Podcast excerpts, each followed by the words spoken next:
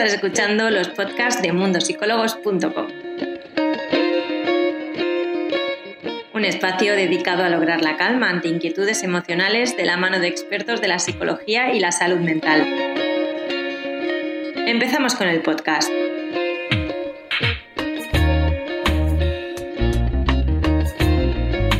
Bueno, Laura, buenas tardes. Tenemos, te tenemos nuevamente por aquí. Ya te conocen muchas personas de las que hoy están conectadas. Y para las que no, ya sabéis que podéis encontrar otros vídeos suyos, otros directos en Instagram TV que los estamos guardando todos ahí. Hoy vamos a hablar sobre cómo superar las crisis de pareja. Creo que además, ahora que se acerca el verano el buen tiempo, que yo no sé por qué, pero cada vez que llega el verano, como muchas rupturas de pareja, creo que es un buen momento para poder hablar del tema. bueno, pues sí, esto que dices de que cada vez que llega el verano hay más rupturas de pareja, tiene mucho que ver con el tema de las crisis y los cambios, ¿no? O sea, en el momento en el que en el que en nuestra vida salimos por lo que sea de la rutina o, hay algo como que nos obliga a, a, cambiar de dirección, ahí es cuando aparece un poco esa decisión que normalmente no tenemos tanto en la cabeza, ¿no? De si dejar o no una relación. Claro. ¿Qué te parece si empezamos entendiendo un poco qué se entiende como una crisis de pareja? Porque hay veces que muchas personas nos dicen, bueno, es que he discutido con mi pareja, estoy en una crisis de pareja. Pues mira, una crisis de pareja es eh, principalmente un cambio, una desregulación o un desequilibrio en el vínculo que, hemos establecido, ¿no? Muchas veces, de hecho, asociamos la palabra crisis a algo negativo y no tiene por qué ser necesariamente. De hecho, las crisis ocurren en todo tipo de relaciones y, en las parejas las crisis sirven para, para que la relación pueda evolucionar o avanzar. Es decir, cuando aparece una crisis es que las cosas que antes funcionaban, las dinámicas que antes funcionaban, de repente ya no están funcionando porque la relación necesita avanzar hacia una dirección. ¿Qué ocurre? Que muchas veces eso se, se hace de forma natural porque, porque ambas personas avanzan en la misma dirección y quieren dar pasos en la misma dirección y otras muchas veces pues ahí surge un pequeño problema en el que estamos en un mismo punto, de repente eh, tenemos que ir hacia otro y uno de los dos miembros no quiere o hacia puntos o direcciones diferentes, ¿no? Claro. El motivo general, eh, ya sabéis que estamos hablando en términos generales, que al final cada pareja, cada persona es un mundo. El motivo general por el que se suelen encontrar las parejas que te sueles encontrar en terapia, ¿cuál suele ser? Pues bueno, yo los distingo en dos eh, grupos, ¿vale? El primero es eh, las crisis que tienen que ver, partiendo de la base de que una relación tiene que ser siempre simétrica, es decir, tiene que haber más o menos una mirada hacia el futuro parecida, una compatibilidad en los estilos de vida, en los eh, hábitos, una reciprocidad en el dar y recibir, que, uno de ellos, si uno es muy cariñoso, el otro no sea demasiado frío. Dentro de que tiene que haber una simetría, hay crisis que ocurren cuando uno de estos factores deja de ser simétrico. Y entonces, de repente, pues uno, uno de repente empieza a salir un montón de fiesta, eh, la otra quiere hacer planes más tranquilos. Y, y, estoy poniendo un ejemplo muy tonto, pero para que se entienda, eh, de a lo mejor un estilo de vida que antes se compartía, de repente no se comparte, o una forma de pensar o, una serie de valores. Luego están las crisis em, por simplemente pasos en la relación que, que, son naturales, como por ejemplo el estamos conociéndonos y de repente la historia se formaliza, el momento de conocer a las familias, el momento de irse a vivir juntos, de decidir tener un hijo. Esas son lo que yo llamo las crisis propias de todas las relaciones que tienen que ver con, con el avance en sí. Esas crisis no es que sean más fáciles de superar, pero sí que están como más estereotipadas y hay unas pautas más fijas o determinadas para ese tipo de pasos. Del primer grupo que hablaba, de esas crisis que tienen más que ver con cambios en la forma de entender la vida eh, o forma de vivirla, ahí sí que puede ser más complicado porque surgen en cualquier momento y requieren de mucha comunicación, y, mucho, mucha capacidad de ceder tanto por una parte como, por la del otro para llegar a un acuerdo. Vale. Algo que acabas de comentar y que además me parece bastante curioso. Supongo que será porque estoy llegando a los 30 y todo mi alrededor está un poco en, ese momento. Pero además es que me parece curioso porque decías, bueno, eh, los que están en la segunda fase, digamos, las personas que se conocen, que quizás se van a vivir juntos, que tienen hijos, pero sí que es cierto que hay muchas parejas que igual llevan 10 años de relación y de repente llega el momento de tener hijos, 10 años o, los años que sean, pero llevan bastante tiempo, llega el momento de tener hijos y de repente uno dice, no, no, si es que yo no quiero. Claro, em, mi pregunta es desde fuera, ¿esto no se habla al principio de una relación? Que tienes que esperar 10 años o los años que sean para tomar esta decisión. Sí, el problema de este tipo de cosas es que muchas veces se habla un poco a medias tintas, no claramente, porque hablar claramente de, oye, ¿quieres tener hijos o no quieres? implica una confrontación muy fuerte. Y como muchas veces no quieres esa confrontación, es como que se habla sutilmente, ¿no? Una, una persona deja caer, ay, a mí me gustaría tener hijos, pues la otra dice, bueno, a mí si no tenemos, mm, me daría igual y se habla tan sutil que cuando llega el momento de la verdad, de la, surge la confrontación, pero ya ha pasado mucho tiempo, ¿no? Esto ocurre y luego también la otra cosa que ocurre es que muchas veces es como que no tenemos muy claro lo que queremos de aquí a cinco años como proyecto y es como, bueno, puede ser que sí, puede ser que no, llega el momento como tal y es como cuando te ves tomando la decisión, que muchas veces como es muy difícil tomar una decisión de aquí a cinco años cuando no sabes si en cinco años vas a querer o no. Entonces tienes que esperar a llegar. sí que hay gente que tiene la capacidad de planificarse su vida como teniendo las ideas muy claras. El problema es la gente que tiene en ese aspecto cierta ambigüedad. Es como sí, pero no tiene por qué. Podría ser feliz con hijos, podría ser feliz sin hijos. Y luego te encuentras con que han pasado cinco años y estás ahí, pringado. y dices, ¿y ahora qué, no? Claro. ¿Cuánto tiempo puede durar una crisis de pareja? Yo creo que el tiempo en sí eh, no existe, no, hay un tiempo estipulado para, para, solucionar una crisis. Creo que sí que tiene que ver con la capacidad de introspectiva de cada uno, de darse cuenta un poco de qué es lo que puede estar pasando, qué es lo que eh, está ocurriendo. Hay gente que mm, tiene tendencia a mirar para otro lado, a que las cosas se solucionen por sí solas, a, bueno, no pasará, ya, o sea, ya se pasará. Y hay gente, sin embargo, que en cuanto nota algo raro necesita como hablarlo e indagar, ¿no?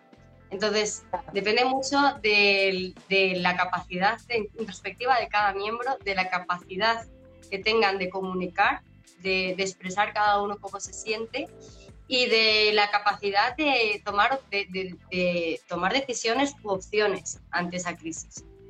yo sí que creo que, que, no hay que hablar todo, todo, todo tanto, ni tampoco hay que hacer como si las cosas no se fuesen a solucionar, o sea, se fuesen a solucionar solas. Sí que hay crisis que muchas veces eh, se solucionan por, porque te, te aprendes a adaptar a la nueva situación, como cuando empiezas a vivir con una persona. Eso es una crisis lo que pasa es que muchas veces ni te das cuenta de que has vivido una crisis porque os habéis aprendido a adaptar a esa nueva situación y no, no ha hecho falta ni hablarlo. Luego están las crisis de los problemas irresolubles, como tú quieres tener hijos, yo no quiero tener hijos, aquí qué hacemos. Y ahí es cuando entra mucho, tiene mucho que ver la capacidad comunicativa de cada uno y de, y de afrontar los conflictos. Bueno, quizá en este, el, en este último caso, en el caso de los hijos, creo que al final la solución es, bueno, o sí o no. En otros casos a veces es un poco más neutro e incluso pueden llegar a alargarse las crisis por, no hablar, pero en el caso de tener hijos depende de la edad que tengas, o lo tienes o no lo tienes.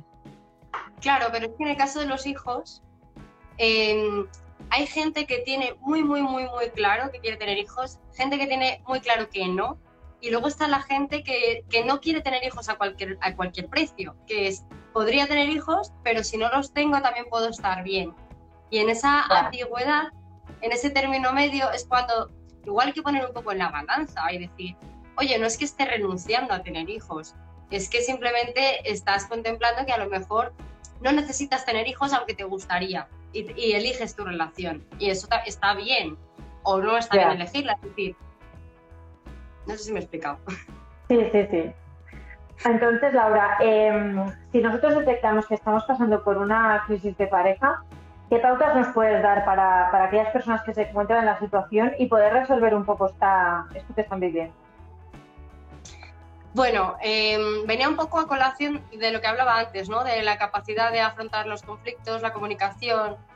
Em, pero previamente a eso, yo haría como un ejercicio un poco eh, introspectivo de ver cómo me siento en mi relación. Es decir, muchas veces, em, muchas veces nos empeñamos ¿no? en continuar una, relación por costumbre o porque sí o porque ya hemos invertido mucho tiempo en esta relación, ¿no?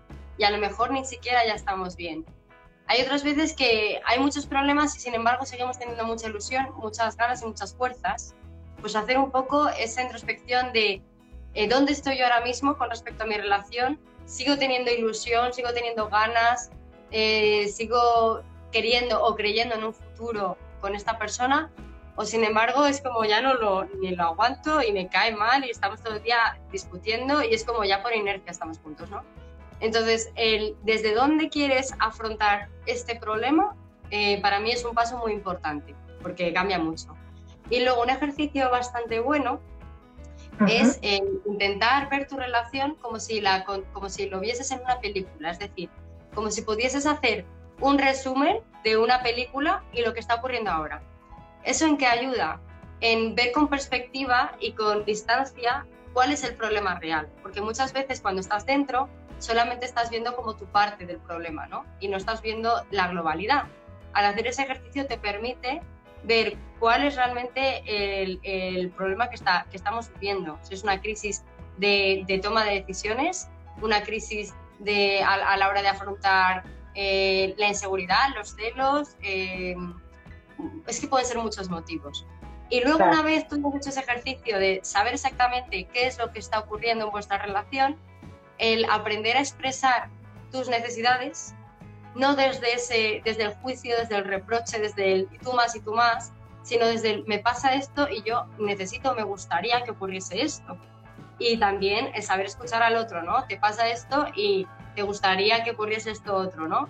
Y ver si desde ahí se puede llegar a algún tipo de acuerdo. En ese acuerdo, por supuesto, hay que tener en cuenta que ni, ni, se trata de llevarte a mi terreno ni de que yo vaya al tuyo, es vamos a construir un puente donde podamos estar en un término medio entre tú y yo. Y ahí voy a perder cosas que a mí me gustarían y voy a llevarme conmigo las que son fundamentales. Y tú lo mismo. ¿En qué momento pasamos entonces de decir, vale, eh, voy a luchar por superar la relación a voy a terminarla? yo creo que eso tiene mucho que ver con el, ver cómo estamos nosotros con, nosotros mismos. Es decir, cómo, cómo, cómo, me está afectando a mi autoestima esta relación, cómo me está afectando a mi entorno, a, mi vida social, a mis ganas de, o sea, a todo el aspecto individual que no tiene que ver con el mundo de la pareja. Y decir, bueno, a lo mejor esta relación que, para mí es muy importante, que quiero mucho a esta persona, que es todo para mí, al final estoy sintiendo que me está haciendo más mal que bien, ¿no? Y, y sobre todo el, lo he intentado, lo he intentado, lo he intentado, he luchado, he luchado, y dónde está el límite, hasta cuándo. También creo que es importante no forzarse a uno mismo, es decir, muchas veces es como, no, pues eh, una presión muy grande por, bueno, ya eh, estamos en mayo, pues en septiembre, como no haya habido ningún cambio, lo dejo. Y lo intentamos hacer mucho desde la cabeza y las emociones llevan un proceso más lento. Entonces tampoco hay que caer en esa presión excesiva de tomar una decisión. Esto es un proceso. Yo siempre digo que una ruptura no empieza el día en el que se deja. Una ruptura empieza mucho antes.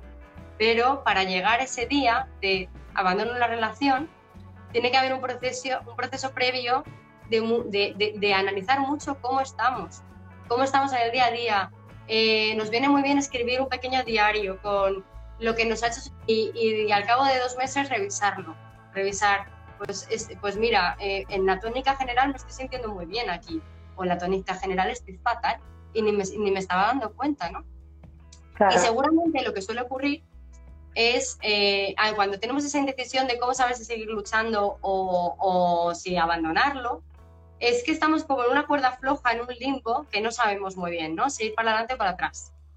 Y yo creo que hay que hacer un pequeño ejercicio de confianza, de decir, mira, pues a lo mejor no depende tanto de mí decidirlo de cabeza, sino simplemente eh, eh, esperar y aceptar mi momento, que estoy aquí en este limbo, y seguramente llega un día en el que la cabeza me haga clic y diga, ya, hasta aquí, ya he llegado a mi tope. O que, o que simplemente diga, no, es que las cosas se han sabido resolver, pero me he dado la oportunidad de simplemente confiar. Pero para ese confiar necesitamos dejar un poquito eh, la obsesión, eh, la cabeza de todo el rato, venga, decide, decide, porque eso no nos permite tener el espacio para realmente vivir eh, si estamos bien o no en esa relación. Pues sí. Hace un rato estaba, estaba, estaba cotillando un poco las historias que habías ido subiendo durante el día de hoy.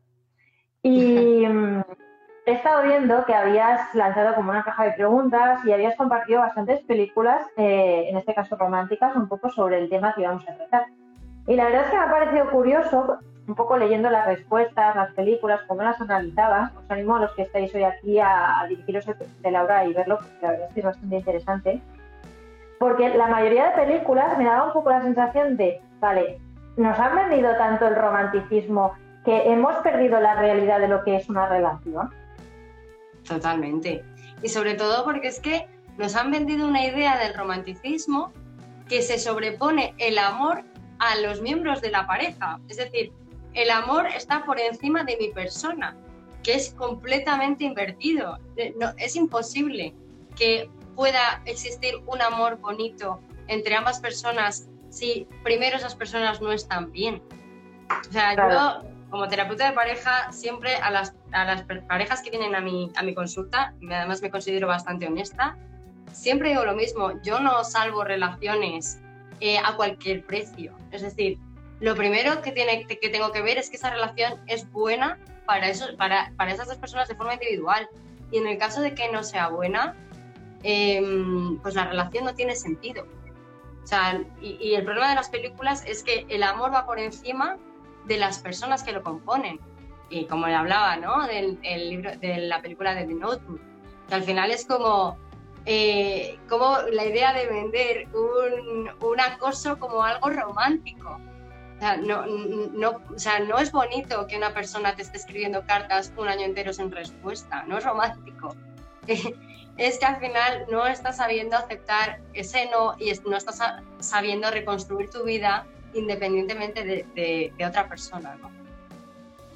Bueno, es que de hecho si nos pusiéramos a analizar tanto películas como series que estamos acostumbrados a ver y que vemos normales y que de hecho pueden ser nuestras favoritas, nos daríamos cuenta de que la mayoría de relaciones que aparecen, para empezar, la mayoría son súper poco sanas. Y después que hay otras cosas que actualmente em, nos paramos a pensar y no son muy normales. No, claro, y, el problema de todo eso es que al final nosotros hemos crecido con ese tipo de películas y de libros, y claro, y es como, ay, ojalá pudiese vivir un amor así. Y dices, ostras, ¿de verdad quieres vivir un amor con una persona que eh, esté obsesionada por ti o como el caso de Crepúsculo, que te persiga por un tema de protección, eh, o sea, por un rollo de protección y, que no, no, te deje salir ni a, la, ni a la puerta de tu casa? yo misma, yo, yo me acuerdo con 14 años, eh, pensando, ojalá, ojalá pudiese vivir un amor con Y dices, que qué peligroso, porque realmente eso es lo que, lo que, lo que ocurre muchas veces, que nos creemos cosas que no tienen nada que ver. Sí, de hecho ahora estaba leyendo que también había un usuario que mencionaba las películas Disney, y es que las películas Disney son bastante machistas además. Bueno, es que da mucho miedo el tema de, quedarse dormida y que solo te despiertes a, costa de, un beso, ¿no? De un príncipe. Es decir, otra vez más, necesito algo de ti para eh, poder completar mi vida o construir mi vida. Claro, es que ese es el mensaje inconsciente. O, otra, otra frase que me gusta mucho, que es como aparentemente muy romántica y muy bonita, la de eh, mi vida consiste en, hacerte feliz. O sea, ¿de verdad tu vida consiste en dedicársela a otra persona, en, hacer, en, hacerle feliz a otra persona? Porque está genial que, que, os que podáis compartir una vida en la que ambos seáis felices. Pero la vida de nadie debe de... O sea, es una carga muy grande para el que, al que le digan eso de, claro, o sea, estás dedicando mi vida, tu vida a mí Y por otro lado, ¿qué pasa con tu vida? Eh, ¿Por qué no dedicas tu vida a hacerte feliz a ti? Y yo te acompaño en el camino. Pues sí. Bueno, es que también eh, al final es el hecho de que te están vendiendo de que el amor todo lo puede y hay veces que, bueno, sí, que, que, el amor no es suficiente, ¿no? Sí, es los típicos, ¿no? También de la media naranja. O sea, al final todo se ah. resume un poco a estamos incompletos, necesitamos a otra persona para, para eh, estar bien y nuestra felicidad depende de lo que haga o no haga otra persona. Y mientras me quedo esperando a ver si eh, esa persona decide llegar y yo por fin puedo ser feliz. Pues sí. Sí, la verdad es que si, si, nos pusiéramos a hablar de la cantidad de películas, de series que vemos constantemente y que al final nos están aportando cosas, o nos están aportando unas creencias que en el fondo no nos muestran la realidad, que tampoco estamos en plan haters de, de, de, de, burchar, digamos, a, a todas estas películas, porque a todos nos gustan. Pero tampoco creamos que eso es cierto, porque no es así. Efectivamente. Bueno, sobre todo que bueno, que esa es una es un tipo de amor y que sí que puede ocurrir, pero que ni mucho menos es el más bonito ni más completo.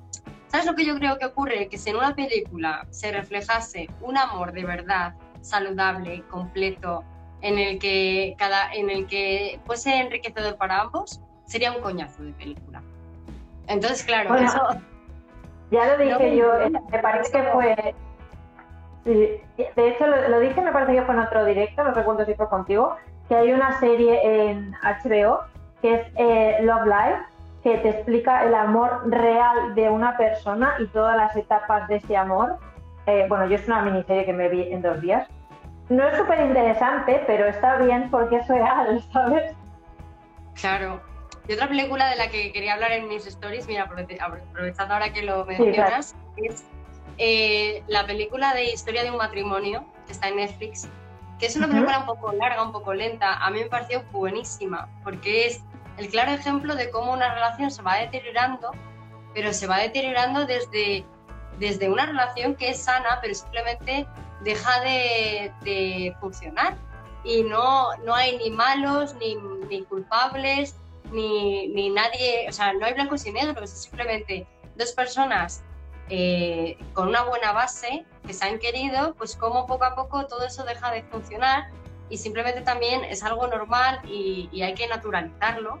Y no, no, siempre el amor tiene que ser para, para toda la vida y eso no implica que, que, haya sido un fracaso o que, o que no haya sido amor de verdad. Es que muchas veces el sentido de una relación está en acompañarte en un momento determinado de tu vida y eso es precioso y ojalá pueda evolucionar a más, pero hay otras veces que no y tampoco pasa nada. Claro.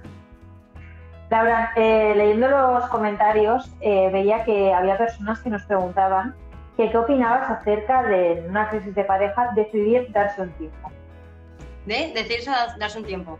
Sí. Bueno, yo soy muy, muy partidaria de los tiempos. ¿Así? ¿Ah, muy partidaria porque, em, y que no se me malinterprete, pero yo siempre pongo el mismo ejemplo y en un trabajo nosotros nos permitimos tomar unas vacaciones. Nos tomamos vacaciones también de la familia, de los amigos. En una relación de pareja no tienes vacaciones porque es una relación en la que estás constantemente hablando, hay una interacción constante, es todos los días. Y el hecho de darte un tiempo muchas veces es necesario simplemente para poder ganar perspectiva y tomar distancia y ver realmente cómo estás en esa relación es que muchas veces al, al haber ese, ese contacto diario, no tienes espacio simplemente para ver cómo estás tú. Es como si te hubieses perdido dentro de la relación, ¿no? Es verdad que yo creo eh, mucho en los tiempos con una fecha de inicio y fecha final. Es decir, el darse un tiempo con la incertidumbre de nos damos un tiempo y hasta que veamos, creo que aparte de generar mucha, mucha ansiedad, sobre todo para la parte que no lo ha decidido, eh, lo que al final acaba ocurriendo es que se acaba enquistando, porque es como, no, me voy a dar un tiempo hasta que resuelva esto. Y muchas veces no puedes resolver esto hasta que no vuelvas a, interactuar con esa persona y a establecer eh, la relación, ¿no? Entonces, creo que es importante un tiempo de, venga, vamos a estar tres semanas sin hablar, sin vernos, nada, vamos a tomar perspectiva, distancia y una vez eh, queremos hablar, pues a lo mejor decidimos, oye, yo creo que nos vendría mejor dos semanas más. O venga, no, yo creo que ya más o menos tenemos claro qué ocurría, vamos a intentarlo desde esta nueva perspectiva. O, oye, ya no quiero intentarlo, ¿no? Pero a mí me parece súper importante y, muy positivo el tema de los tipos. Bueno, me, parece interesante porque normalmente se ven como algo negativo y como mm. comentas, no tiene por qué serlo. No, de hecho, muchas muchas eh, personas son como, no, en los tiempos en nuestra relación no, o estamos o no estamos. Y para mí eso es como, no te estás dando la oportunidad de a lo mejor el, poder ganar un poquito de, perspectiva y de, ver realmente qué es lo que está ocurriendo y de generar nuevas opciones. Es que muchas veces que cuando estamos ahí tan, tan, tan metidos nos bloqueamos y, y necesitamos como, por así decirlo, oxigenar. Y se oxigena con distancia y con espacio, tanto para ver lo que realmente es valioso de la relación como lo que realmente nos está haciendo mucho daño. Claro, pues mm. Laura, como siempre, te agradezco haber dedicado estos minutos con nosotros y ya sabes que tienes las puertas abiertas siempre que quieras este espacio para poder hablar de nuevos temas con, los usuarios. Bueno, pues muchísimas gracias. Para mí también es un placer, ya lo sabes, que lo disfruto un montón y que espero que hagamos próximamente otro. y tanto. Que pases una feliz tarde. Esperamos que el podcast de hoy te haya gustado. Recuerda que tienes todos estos temas disponibles en nuestro portal web mundosicólogos.com. Además, puedes ver el vídeo al completo en nuestro Instagram TV en arroba mundosicólogos. Nos vemos en el siguiente podcast.